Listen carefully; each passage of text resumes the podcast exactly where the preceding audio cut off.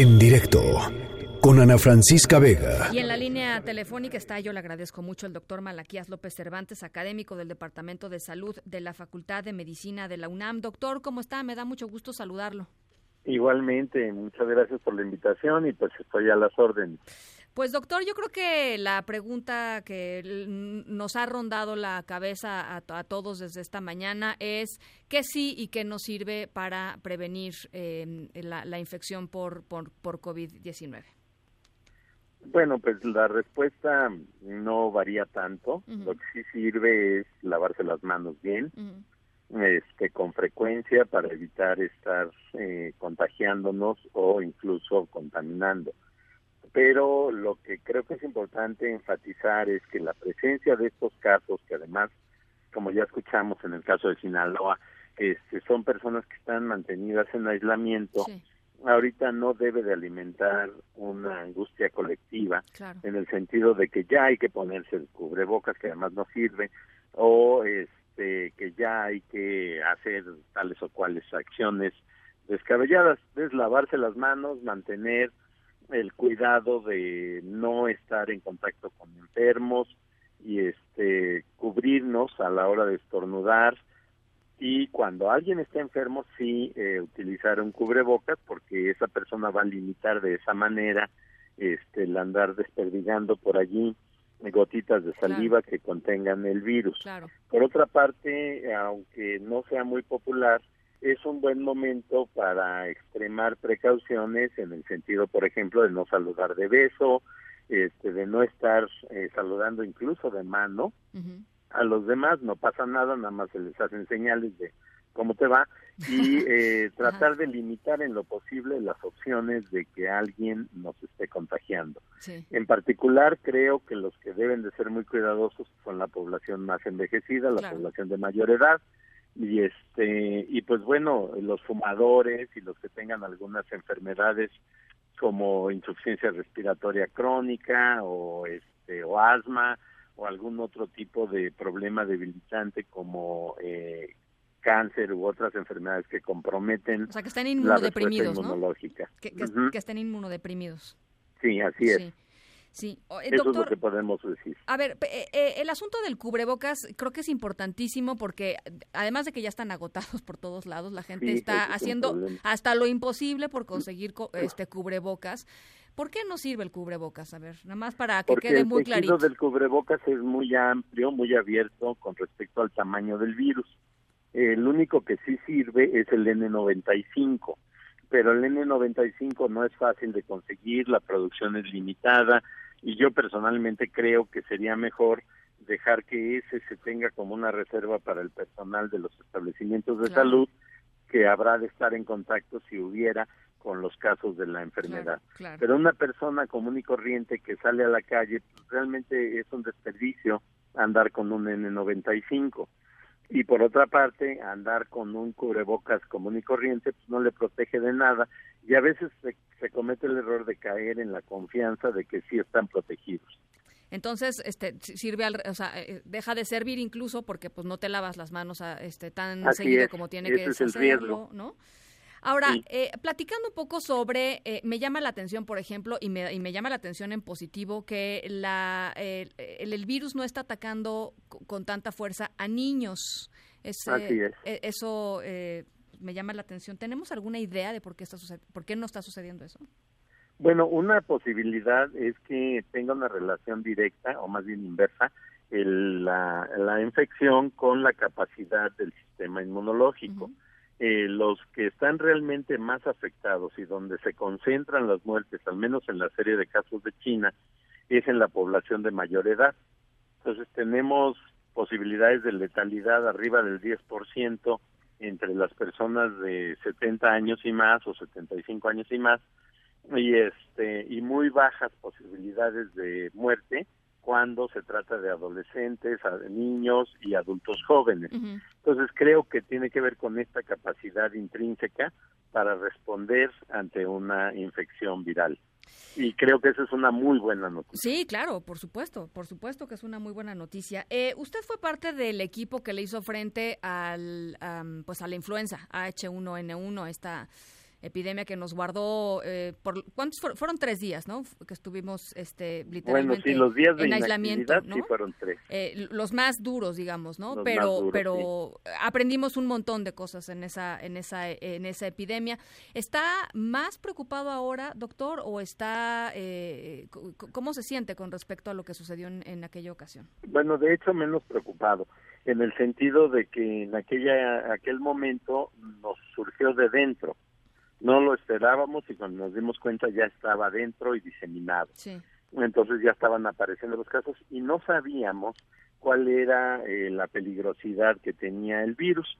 Ahora ya tenemos bastante información, eh, digo, lamentablemente a los chinos les tocó vivir esta experiencia inicial, pero lo que pasó allá nos da una buena idea de lo que puede pasar en otros lugares. Eh, una cosa que debemos tomar en consideración, por ejemplo, es que depende de la proporción de viejos y depende de la proporción de enfermos eh, lo que vaya a pasar en términos de casos graves y hasta de muerte. No es entre los jóvenes, no es entre las personas que están en buena condición, sino otras condiciones de riesgo, los que van a, pagar, digamos, consecuencias serias. Eh, doctor, eh, ¿cómo ve la respuesta del gobierno mexicano? A mí me llamaba la atención y se lo pregunté a, la, a mi compañera eh, reportera Rocío Méndez, que no hemos, eh, no hemos visto una pues una estrategia que vaya acompañada de un presupuesto que la respalde. Lo que hemos visto es eh, pues al presidente diciendo que el Estado mexicano está en condiciones de hacerle frente a esta a esta a esta potencial emergencia, eh, pero pero no hemos ido más allá. Y, lo digo porque sí lo hemos visto en otros países, en otros casos de otros países que también tienen casos aislados, pero ya digamos hay una respuesta, una estrategia que va acompañada de un presupuesto que supongo que es importante en estos momentos. Es muy importante y creo que allí sí mi recomendación sería pasar de lo abstracto y de lo general a cosas mucho más específicas. Por ejemplo, estar hablando de los modelos de que si contención y que si mitigación y no sé qué, está bien, pero eso es un problema, digamos, de la estrategia de implementación. Lo que la gente necesita saber es yo qué hago. Me pongo cubrebocas, no me lo pongo, me quedo en mi casa o me movilizo a otra parte, y además en caso de necesitarlo hay con qué dónde está quién con quién voy. Eso es lo que necesitamos creo yo de ahorita de información al público. Cosas muy concretas muy claras no nada más pensar perdón no quiero ser eh, demasiado crítico pero no es pensar que si yo lo digo ya lo creen es más bien si demuestro que puedo cómo le voy a hacer con qué lo voy a hacer y qué es lo que quiero lograr pues sobre todo, doctor, porque estamos eh, eh, en medio de un tema de desabasto y en medio de un tema de cambio de sistema, ¿no? del, fin del Seguro Popular y el, inicio del INSABI. Y eso de por sí ya generaba, eh, pues, incertidumbres para, para muchos millones de personas. Y, y, esto, pues, se le viene a sumar al asunto y no, no creo que ayude, ¿no? Yo estoy de acuerdo con esa postura. hay que ser mucho más claros y este y plantear las cosas de una manera mucho más eh, directa a la población para que evitemos que haya angustia y que haya reacciones como esta que estaban diciendo en Sinaloa de, de ir y comprar todo lo que encuentren y hasta pelearse por llevarse la botellita de gel. Así es.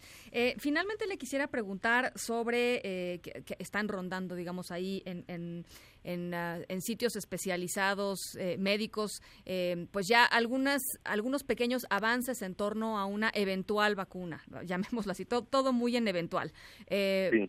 ¿cómo, ¿cómo, ve usted este proceso? Yo, yo ese horizonte lo veo todavía lejos eh, hay un lote de vacuna que ya salió de algún laboratorio en Estados Unidos, pero no ha habido ninguna prueba.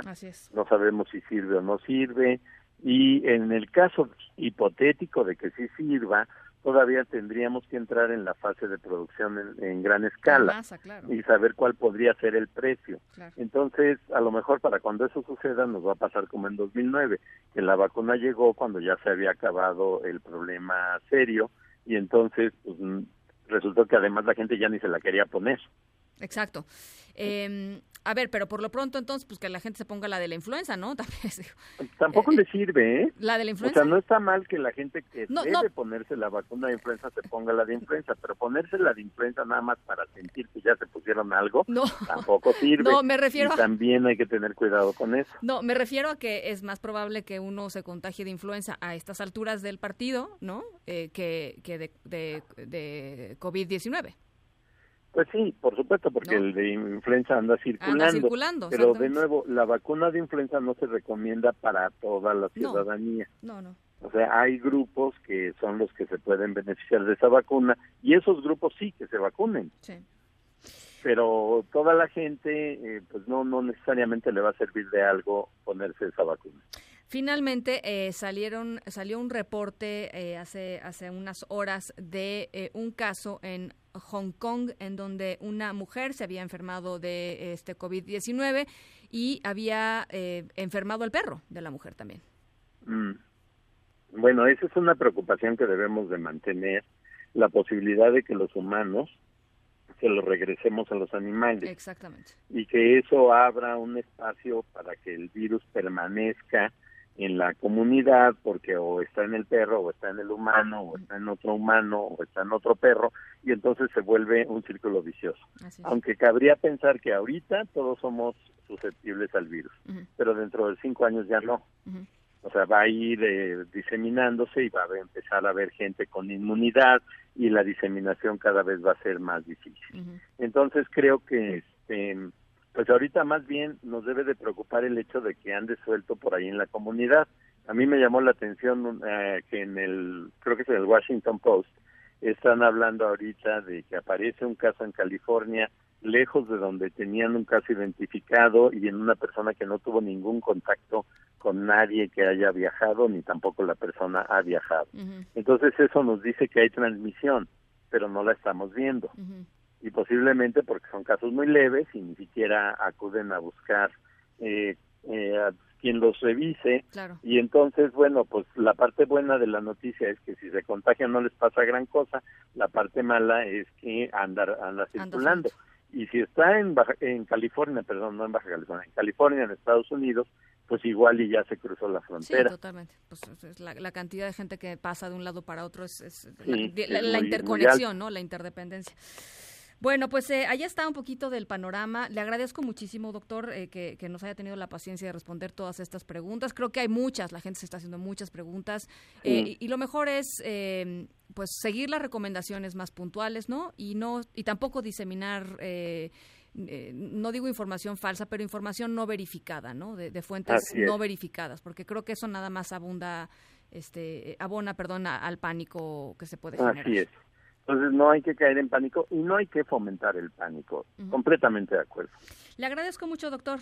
Pues nada, estoy a la disposición de ustedes. Un abrazo, doctor Malaquías López Cervantes, académico del Departamento de Salud de la Facultad de Medicina de la UNAM. En directo, con Ana Francisca Vega.